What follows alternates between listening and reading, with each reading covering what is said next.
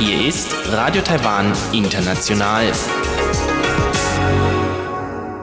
Herzlich willkommen zum halbstündigen deutschsprachigen Programm von Radio Taiwan International am Samstag, den 31. August.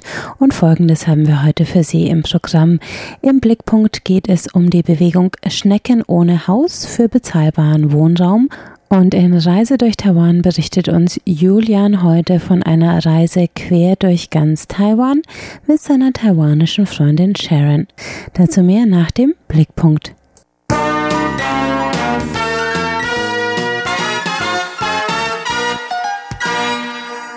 Schnecken ohne Haus, so nennt sich eine Bewegung, die in Taiwan für die Forderung nach bezahlbarem Wohnraum steht.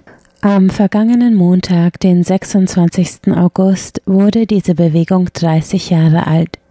Heute sehen wir uns genauer an, wogegen die Schnecken ohne Haus protestierten. Am 26. August 1989 gingen nämlich 50.000 Menschen zu einer ganz besonderen Protestaktion in Taipei auf die Straße.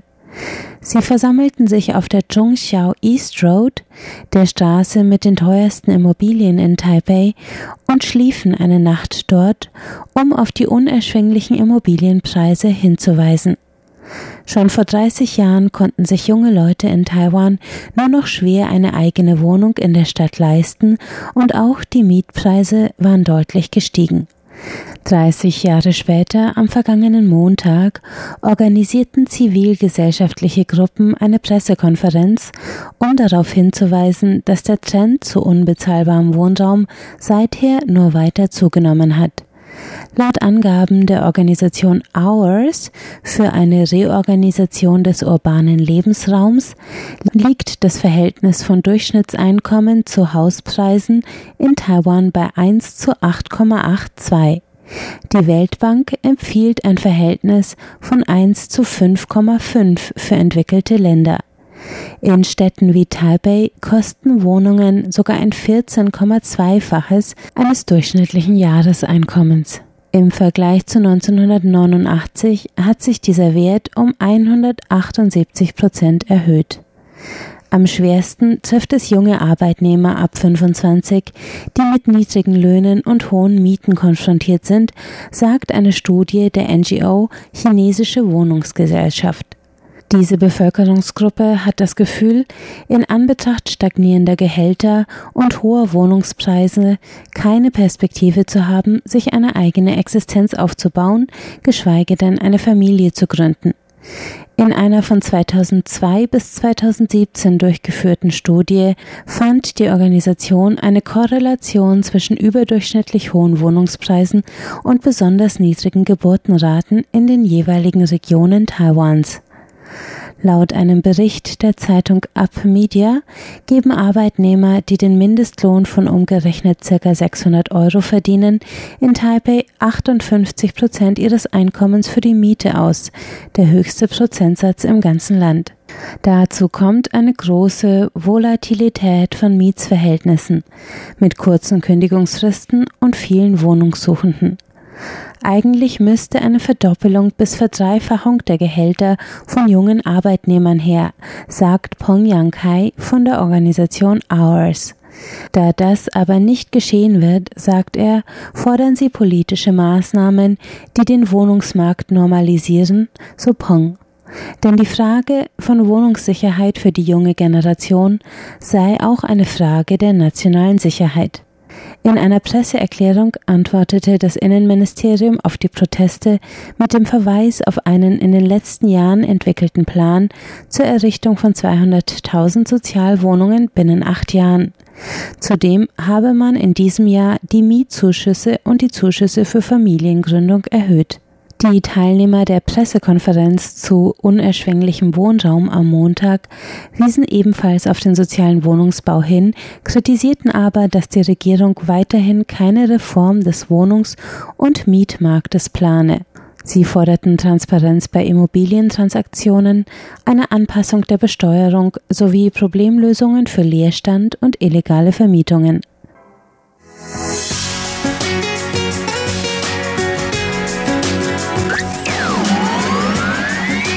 Radio Taiwan, international aus Taipeh.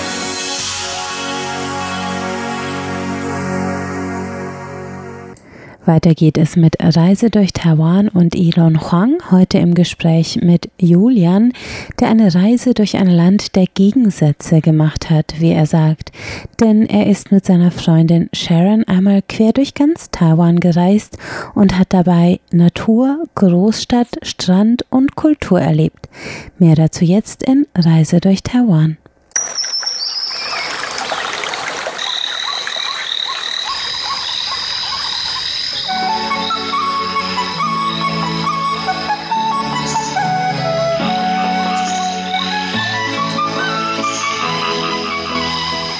Radio Taiwan International. Reise durch Taiwan.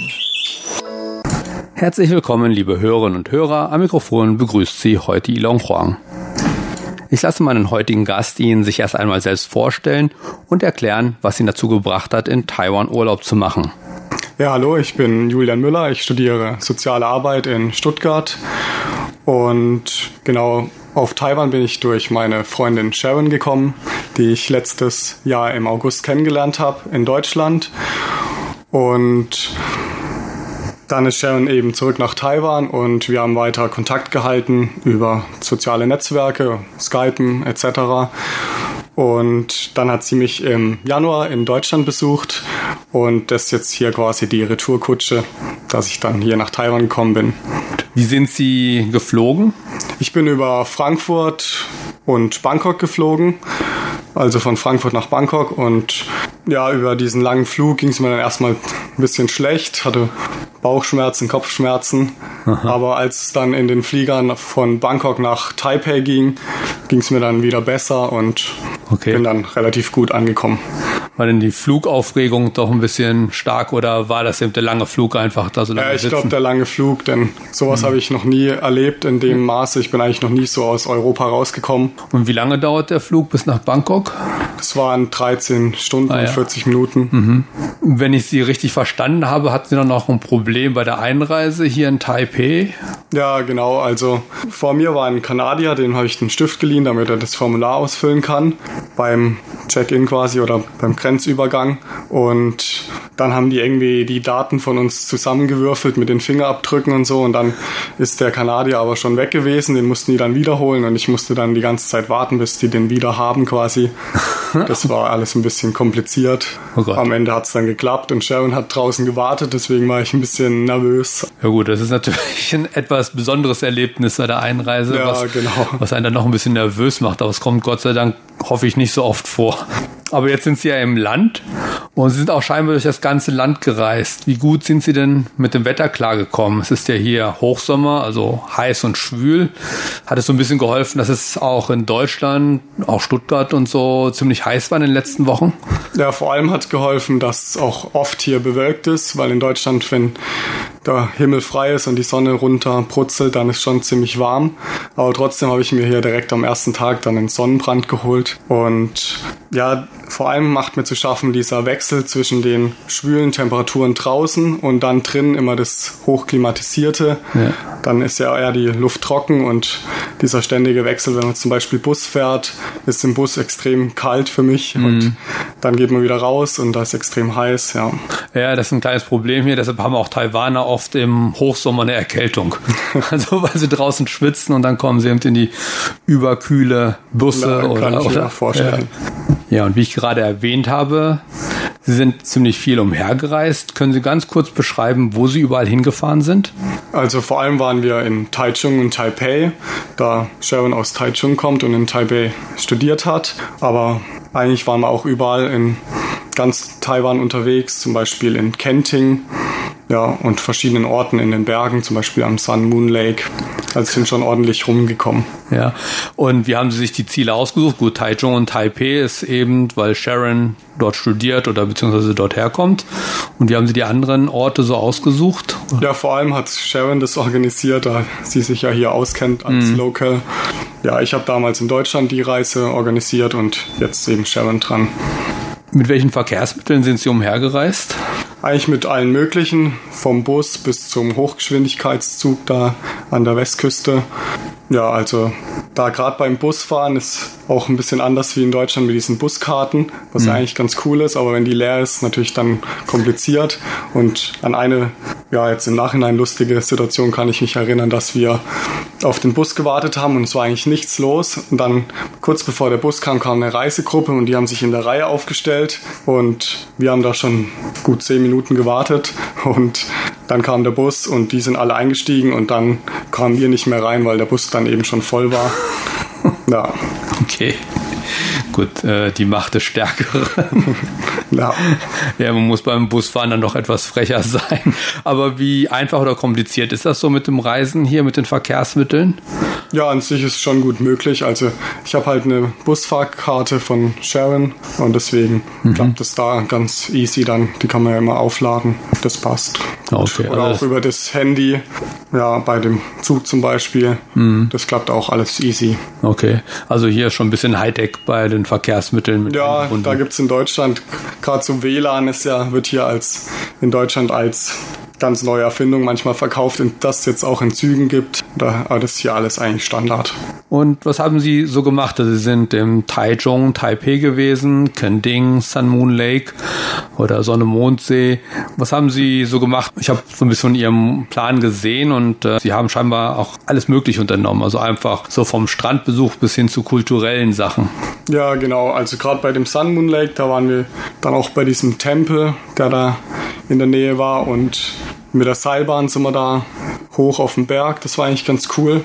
Und ja, in Taipei natürlich mit dem 101. Das ist natürlich schon ziemlich beeindruckend. So hohe Häuser gibt es in Deutschland ja nicht. Dann waren wir wandern in Tarako oder Taroko. Ah, Taroko, Taroko, ja. genau. Und dann auch in verschiedenen Museen zum Beispiel beim National Museum of Marine Biology. Ja, und später dann beim Strand in Baisha. Das war auch ganz cool, das ist eben da bei Kenting in der Nähe. Da waren wir dann am Abend am Nachtmarkt. Dann waren wir in der Kaffeestadt Gukeng. Das war auch ganz cool, so eine Kaffeeplantage, wo man dann auch Kaffee kaufen konnte und der war schon ganz gut. Mhm. Und dann waren wir gestern in Taipei bei Tape Dead, also eine deutsche Künstlergruppe, die hier in einem Museum ausgestellt hat und die alles mit Tape machen und so mhm. dreidimensionale Sachen. Also das kann ich nur empfehlen, das war ganz cool, weil man sich da auch in die Kunstwerke quasi reinstellen kann und so Teil der Kunst wird. Das war schon ganz beeindruckend. Okay, wie haben Sie davon erfahren? Dass die halt auch übers Internet, eben mhm. dieses Tape Dead, die sind ja aus Berlin aber das ist jetzt hier ihre erste Ausstellung, ja, erste große Ausstellung. Und es ist eigentlich ganz cool, dass es hier ausgerechnet in Taiwan dann ist. Und ja, Sie waren am Strand in Kending. Wie kann man das beschreiben? Ist das da auch so, wie man sich eben so Strände vorstellt in Europa? Und kann man da eben auch, oder haben Sie das beobachtet, kann man da eben auch Wassersport machen und so weiter? Wassersport habe ich jetzt nicht gesehen, aber ich denke, dass es ja auch ganz gut möglich ist, gerade an der Ostküste. Denke ich auch, dass es da große Wellen gibt, aber da war es jetzt alles eher ein bisschen kleiner und mhm. man muss natürlich aufpassen, es ist nicht so wie im Mittelmeer, dass man da auch ein bisschen weiter rausschwimmen kann. Ich glaube, das ist vielleicht der größte Unterschied, dass man da aufpassen muss, dass man nicht reingezogen wird ins Meer. Also sonst landet man in Festland China. Ja. Sie waren auch am Sun Moon Lake ja. oder Sonne-Mondsee mitten in den Bergen. Können Sie das so ein bisschen beschreiben? Ist ja ein, ja ein See in den Bergen. Ja, genau. Das hat mich schon so ein bisschen an die Schweiz erinnert, wo es auch immer wieder solche Seen gibt in den Bergen und ich finde schon ziemlich beeindruckend, weil man da eben diesen Kontrast hat zwischen Bergen und Wasser quasi mhm. und ja, das gibt es ja in Taiwan öfter und das finde ich eigentlich auch ganz cool, eben diesen Kontrast zu sehen und es ist dann schon beeindruckend. Sie haben vorher erwähnt, dass sie eben so ein bisschen auf Schlangen getroffen, oder bisschen nicht auf Schlangen getroffen sind, sondern auf die Warnungen vor Schlangen. Was ist das so für so ein Gefühl? Ja, in Deutschland gibt es natürlich nicht so viele Schlangen, deswegen jagt es einen schon ein bisschen Angst ein, aber ja, bisher bin ich noch auf keine getroffen, da bin ich auch ganz froh drüber. ja. ja, ich muss zugeben, normalerweise bin ich da auch nicht so ja, besorgt, aber ich bin auch kürzlich eben wollte ich in den Wald gehen, dort laufen, bin auf einen ganz schmalen Pfad gekommen. Und da habe ich mir dann doch überlegt, dass ich da dann lieber nicht mit kurzen Hosen langlaufe, sondern das nächste Mal mit einer langen Hose langlaufe. Weil auch bei meinem Sohn in der Schule, die sehr in der Nähe von dem Wald liegt, wo ich laufen wollte. Und da wurden eben schon auf dem Schulhof in letzter Zeit ab die ein oder andere Schlange gefunden oder angetroffen. Und äh, sie sind selten, Gott sei Dank, aber man trifft schon auf sie ja, das, das ein oder andere Mal. Das sind natürlich andere Gegebenheiten als in Mitteleuropa. Das ja. ist natürlich hier mit dem Dschungel und ja, mhm. alles noch eine Stufe wilder. Und Tarokko, Sie waren in der Tarokko-Schlucht. Das ist ja auch eine ganz besondere Schlucht. Können Sie die so ein bisschen beschreiben, was das für einen Eindruck auf Sie gemacht hat? Was ist das für eine Schlucht und oder beziehungsweise was ist das Besondere daran? Und ja, man läuft da quasi entlang von dem Fluss, die Schlucht entlang und ja, die Berge sind auch ziemlich hoch und immer mal wieder läuft man quasi im Berg drin, also so ausgehöhlt. Das ist dann schon ganz cool. Ja, dann gibt es auch ab und zu mal wieder so Stände von Einheimischen, wo man dann Sachen kaufen kann oder zum, sich verpflegen mit Essen. Mhm. Das ist eigentlich schon ganz cool. Und die Einheimischen, die heizen da auch mit dem, mit dem Roller hoch, mit dem Motorroller. Das ist auch immer ganz witzig, das mhm. zu sehen, wie die da an einem vorbei rauschen dann. Das haben Sie nicht ausprobiert, sich einen Scooter auszuleihen und dann da. Nee, ich habe extra einen internationalen Führerschein beantragt, der kostet ja nicht so viel aber bin leider noch nicht dazu gekommen. Gut, ist vielleicht auch manchmal nicht so schlimm, obwohl es natürlich äh, in den Bergen oder so ein ganz nettes Erlebnis ist, wenn man so mit dem Scooter ja. oder auch am Strand entlang fährt. Aber manchmal spart es einem doch sehr viel Stress, wenn man hier nicht mit dem Auto selber fährt. Oder? Ja, gerade hier in den Großstädten, da ist schon ziemlich wild, wie hier gefahren wird. Mhm. Also und auch mit den Ampeln habe ich noch nicht ganz kapiert, wie das funktioniert ist. Ja, man sagt manchmal so, die Verkehrsregeln und Verkehrszeichen hier sind so mehr als Referenz gedacht. Ne? ja. Gut, Sie sind jetzt eine Zeit lang auch in Taipei verbracht. Und wie würden Sie Taipei mit Stuttgart vergleichen? Also ja, eine Ähnlichkeit, an die ich denke, ist, sowohl in Stuttgart als auch in Taipei gibt es halt Berge um die Stadt herum. Ja, genau. Dadurch ist natürlich dann im Stadtzentrum alles ein bisschen enger, auch in Stuttgart. Aber es ist natürlich schon eine ganz andere Dimension. Also da wirkt Stuttgart eigentlich eher wie eine Kleinstadt mhm. gegenüber Taipei. Also gerade mit den Häusern, die extrem hoch sind in der Innenstadt und ja, die Stadt ist extrem weitläufig. Na, also dann eigentlich schon eher wie Berlin von, vom Radius. Auch Taichung ist ja nochmal ein bisschen vom Radius größer. Mhm. Dafür ist ja in Taipei dann nochmal mehr geballter. Also da wirkt Stuttgart schon wie ein Dorf. Okay. Und ja, genau. Sie sagten gerade Taichung und Taipei. Wie würden Sie die beiden Städte vergleichen? Also es sind ja doch zwei Großstädte, aber doch ein bisschen anders, ja, vom Gefühl her würde ich sagen. Genau, also Taichung ist auch, sind auch relativ viele Leute. Und dagegen finde ich in Taipei, dass es nochmal ein bisschen mehr kulturelle Angebote vielleicht auch gibt. Mhm. Ja, gerade auch Museen sind hier ganz cool. Dadurch, dass natürlich dann auch die Hauptstadt ist mit Regierung und so, da gibt es dann auch wieder immer wieder ganz schöne Gebäude. Und fällt das so auf, dass Taichung eventuell ein bisschen weitläufiger ist oder ein bisschen mehr Platz ist als hier in Taipei? Ja, also gerade wenn man auch mit dem Auto unterwegs ist, bis man da mal aus Taichung draußen ist, das dauert schon eine Weile. Das okay. ist mir so aufgefallen. Gut, was haben Sie noch gemacht? Ich glaube, Sie haben auch mal Ihre Füße in ein Wasserbecken gesteckt und da ein paar Fische an Ihren Füßen knabbern lassen. Was war das? Ja, genau, das war, ja, das war ein Chao Shi. Genau, und das war natürlich schon nochmal ein Kulturschock so ein bisschen. Also die Einheimischen dort, die saßen da alle ganz entspannt mit den Füßen im Wasser und haben die Fische da knabbern lassen quasi. Und ja, ich fand, es hat schon ziemlich gekitzelt. Mhm. Und ich hatte immer ein bisschen Angst, dass bald auch so große Fische rumgeschwommen sind, dass die an die Füße kommen. Aber das ist zum Glück nicht passiert. Okay. Also ja. das sind so Becken mit Fischen und die Fische oder dass die Fische einem an den Füßen knabbern, das soll gut für die Haut sein. Ja, so. genau. Ja, ich glaube, ich habe das schon mal in einem Film oder so gesehen. Aber das natürlich dann nochmal am eigenen Leib zu erleben, ist natürlich nochmal eine andere Nummer. Ja, Sie haben Gukeng, die Kaffeestadt, angesprochen gesprochen. Also früher für mich im Taiwan war eben eher Tee. Aber was für einen Eindruck hat da Gukeng, diese Kaffeestadt, auf Sie gemacht? Und ja. ähm, haben Sie auch Kaffee dort getrunken? Ja, also es wirkt schon ziemlich ländlich da. Also man ist eigentlich komplett im Dschungel und wir haben da auch ziemlich lang gebraucht, um das Kaffee überhaupt zu finden. das wir eben da im Internet gefunden haben. Und das war dann nochmal schwieriger, das in dem Dschungel zu finden. Und das ist dann schon ganz cool gewesen, weil es einfach so ein Haus in so ein, wie so eine Kaffeeplantage drumrum. Und das war eigentlich schon cool, wie man sich so vorstellt. Das ist auch relativ einsam, hat mhm. es gewirkt. Und ja, der Kaffee war echt gut. Also der kann schon mit dem Kaffee aus Südamerika mithalten. Und da habe ich mir dann auch so zwei so Packungen mitgenommen, die ich dann an meine Eltern verschenke. Ja. Okay, sehr gut. Ja. Also Kaffee anstatt Tee aus Taiwan, das ist auch interessant. Ja. Dann eine andere Sache, die Sie noch zum Schluss gemacht haben, wohl, Sie waren hier in der Nähe von Taipei in einem Goldmuseum. Können Sie da kurz ein bisschen drauf eingehen, wo war das und wieso ist da ein Goldmuseum? Ja, genau. Ich glaube, das gehört zu New Taipei und ist einfach so eine Goldstadt, so ein bisschen wie San Francisco mit dem Goldrush. Und ja, das auch so ein bisschen alles nostalgisch natürlich dann gestaltet. Und es wirkt auch so, weil so eine Goldgräberstadt hat, hat natürlich immer so ein bisschen diese Aufbruchsstimmung. Mhm. Und da sieht man so viele Sachen, die angefangen wurden zu bauen, so Fabriken und so, aber die jetzt so langsam einfallen. Wahrscheinlich dann zur Hochzeit dann alles errichtet wurde. Und dann gibt es auch dann natürlich die verschiedenen Tunnel.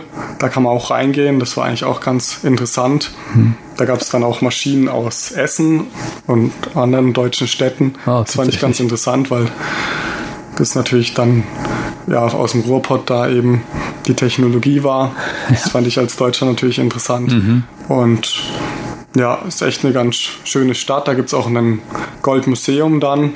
Da gibt es so einen riesen Goldbarren. Wenn man den hochheben kann, dann darf man ihn mitnehmen, aber ist, glaube ich, nicht möglich. Oh, schade, genau. okay. Ich dachte, vielleicht ja. trainieren wir noch ein bisschen. Ja, genau. Okay. Also wenn man den Anspruch hat, kann man das auch gern machen. Und mhm. ja, okay. also echt ganz schön dort. Ja, Sie haben ja also einen richtigen Wechsel gemacht zwischen ja Natur, also Strand ähm, in Kending und Taroko-Schlucht und so weiter, große Städte erlebt. Aber hier Taipei 101. Können Sie mal so ein bisschen beschreiben, den Taipei 101, auch wie man da hochkommt? Das ist ja ein ziemlich schneller Aufzug. Wird einem das bewusst? Ja, in Aufzug selber waren wir jetzt nicht, also wir sind nur davor gestanden. Ja, weil wir dann noch ins Kino wollten. Da haben wir den neuen Tarantino-Film gesehen. Ach so. Genau, deswegen waren wir jetzt nicht im Aufzug. Aber schon davor zu stehen ist schon beeindruckend. Also man kann gar nicht, wenn man jetzt nah dran steht, kann man gar nicht bis ganz nach oben an die Spitze sehen, gefühlt. Mhm. Also das ist schon beeindruckend. Okay. Ja. ja. Und ähm, ach, Sie waren im Kino auch. Wie läuft das? Gab es irgendwelche Verständnisschwierigkeiten oder? Ja, das Gute war, dass der Film auf Englisch lief hm. und eben dann mit chinesischen Untertiteln. Aber das hat, stört einem ja nicht, weil man da ja eh nichts erkennt, ja. quasi, wenn man keine chinesischen Schriftzeichen hm. lesen kann. Aber was ich so als größer Unterschied fand, dass man im Kino einfach Sachen vom Nachtmarkt nebendran einfach mit rein ins Kino nehmen kann. Ja. Das finde ich schon ganz cool. Da hatten wir dann ähm, Bubble Tea und ja, Fried Chicken hatten wir dabei. Das wäre jetzt in Deutschland nicht möglich. Mhm. Da einfach durch die Kontrolle käme man nicht durch. Genau, ja. ja. Da muss man alles dann im Kino überteuerte Popcorn kaufen. Deswegen ist es schon ganz cool, dass man da auch so reinkommt. Ja, das ist tatsächlich ein großer Unterschied. In, in Taiwan wird das echt locker genommen. Obwohl es auch im Kino eben Popcorn und Nachos und Cola und so weiter angeboten wird. Sie sprechen Nachtmärkte an. Sie haben auch den einen oder anderen Nachtmarkt äh, besucht. Können Sie den so ein bisschen beschreiben und was das für eine Atmosphäre ist? Ja, wir waren ja echt in verschiedenen, zum Beispiel auch in Kenting und da ist echt ein großes Angebot gewesen. Und man läuft da quasi einfach entlang der Stände und sieht dann da die verschiedenen Essensspezialitäten. Und ja, gerade so Stinky Tofu ist natürlich ein bisschen abschreckend, wenn man das vom Geruch her natürlich. Und schmeckt aber ganz gut. Also ich habe ich es probiert, habe mhm. mich da überwunden. Also vom Geschmack ist gut, aber der ja, Geruch ist schon etwas abschreckend. Okay. Und also, wie würden Sie die Atmosphäre auf einem Nachtmarkt beschreiben? Also, es ist ja eigentlich was ganz Gewöhnliches hier in Taiwan. Aber ja, es ist doch immer trotzdem relativ voll. Ja, genau, es ist eben relativ voll, aber dennoch ist die Atmosphäre schon eher entspannt. Also man schlendert da entlang. Ist jetzt nicht so der Stress, mhm. wobei natürlich immer ein ziemliches Gewirr an Leuten ist. Coole Atmosphäre. Ist eigentlich schade, dass es das in Deutschland in der Form nicht gibt. Ja. Und ähm, ja, Nachtmarkt, das Wichtige da ist Essen. Und insgesamt ist in Taiwan ja Essen auch sehr wichtig. Wie würden Sie das Essen hier beschreiben, beziehungsweise welche besonderen Sachen haben Sie probiert? Was ist Ihnen so aufgefallen und und welche Speisen haben besonders geschmeckt oder haben einen besonderen Eindruck auf Sie gemacht? Ja, ich fand gerade Hotpot und Barbecue ganz cool, da man das eben so zusammen isst. Das gibt es ja in Deutschland nicht so, da hat jeder seinen Teller. Mhm. Und deswegen finde ich das ganz cool, dass so eben zusammen mit Freunden, dass man da zusammen essen kann und sich austauschen. Das ist schon eine ganz coole Sache. Also ja, können Sie das mit dem Hotpot noch mal ein bisschen beschreiben? Ja, es ist im Prinzip einfach ein heißer Topf mit Wasser in der Mitte vom Tisch und da kann man einfach verschiedene Sachen reinmachen, vor allem eben so trockenes Fleisch, das man dann eben reinmacht und das dann durch das heiße Wasser, durch das kochende Wasser mhm. gekocht wird. Oder beziehungsweise verschiedene Suppen gibt es da auch, genau, äh, ja. in denen man das heiß machen kann. Ja, das ist ganz cool. Mhm. Also ist dann auch würzig, durch, dadurch, dass das Wasser eben so wie eine Suppe eher ist. Genau. Ja. Was haben Sie sonst noch so? Sie haben stinkendes Tofu probiert. ja. Äh, ich glaube, das muss man eben in Taiwan auf jeden Fall immer probieren, wenn man hierher kommt. Das gilt inzwischen eben als taiwanische Spezialität. Ja. Ähm, was viele nicht wissen, ist, dass es ja erst nach dem Bürgerkrieg hier auch nach Taiwan gekommen ist durch die okay. Festlandchinesen. Und ähm, heutzutage gilt es eben als eine taiwanische Spezialität, aber damals mussten sich die Taiwaner eben auch daran gewöhnen, an diesen stinkenden Tofu, als der von eben Festlandchinesen Ende des Bürgerkriegs hierher kam. Aber ja, was haben sie sonst noch für Speisen? Also stinkendes Tofu, ja, Hotpot. Das Barbecue, was ja auch so ähnlich wie Hotpot ist, mm. dass man da eben dann halt einfach in der Mitte wie so eine Grillplatte hat. Und dann auch von anderen asiatischen Ländern, zum Beispiel Ramen aus Japan. Mhm.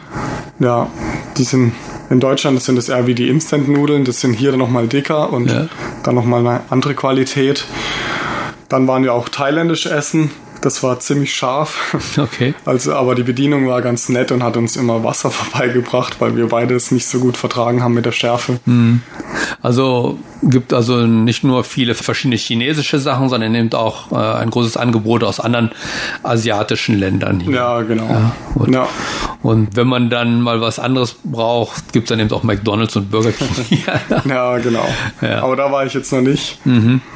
Habe dann auch eher Fried Chicken, auch, aber jetzt nicht beim KFC, sondern eher von einheimischen Läden. Ja, okay. Ja, weil das andere kriegt man auch in Deutschland. Mhm. Aber wenn man sich jetzt danach sehnt, nach ein bisschen Heimat, dann kann man da auf jeden Fall auch hin. Ja, genau. Es gibt ja eben auch von Burger King oder McDonalds eben solche ähnlichen, gibt es dann eben eine japanische Kette hier und da auch noch ein paar eben taiwanische Ketten oder so. Ja, genau. Ja. Und vor allem gibt es hier natürlich viele so Teeshops, also mhm. mit Bubble Tea vor allem. Okay. Ja. Haben Sie den Bubble Tea hier neu entdeckt oder hatten Sie das schon in Deutschland getrunken? Ja, in Deutschland gab es ja auch schon mal so einen Hype um den Bubble Tea. Ja. Da habe ich dann das auch mal probiert, aber da hat es mir gar nicht geschmeckt, weil es einfach, es hat irgendwie so, war so Apfelgeschmack und war einfach sowieso Apfel-Haarwaschmittel oder so. Ja, okay. Und das ist natürlich dann hier nochmal eine andere Qualität. Da gibt es dann auch mit Milch, was ich so in Deutschland jetzt noch nicht getrunken habe. Ja. Und das schmeckt dann schon ganz gut. Okay, also können Sie das auch weiterempfehlen? Ja, Bubble Tea Fall. in, in ja. guter Qualität. Ja, das ja. auf jeden Fall. Okay. Und wie würden Sie insgesamt Ihren Urlaub hier in Taiwan so umreißen als ein, ja, ein Resümee? Würden Sie das ja, anderen Deutschen auch empfehlen mal? Ja, auf jeden Fall. Also ich finde Taiwan ist so das Land der Gegensätze so ein bisschen. Und deswegen. In, inwiefern? Ja, man sieht auch gerade mit Arm und Reich, das sieht man in Deutschland nicht so Differenz. Das sieht man hier dann schon, wenn man ein bisschen raus aus dem Stadtzentrum mhm. fährt und dann mit Stadt und ziemlich ländlicher Umgebung, ja. Berge und Meer, ja. gibt alles verschiedene Sachen. Ja. Und auch gerade ein bisschen westlich, also strebt manchmal so ein bisschen westlich zu sein, gerade wenn man jetzt die Städte auch anguckt, aber dann auch wieder sehr traditionell asiatisch. Ja, ich glaube, das fasst es sehr gut zusammen. Also diese ganzen Kontraste, die man hier sieht und die das auch so interessant machen, denke ja. ich. Ja, dann bedanke ich mich ganz herzlich und äh, wünsche Ihnen noch für den Rest der Zeit hier eben einen guten Aufenthalt und dann guten Rückflug. Vielen Dank. Sie hörten Reise durch Taiwan mit Elon Huang und seinem heutigen Gast Julian. Damit sind wir am Ende des heutigen deutschsprachigen Programms von Radio Taiwan International.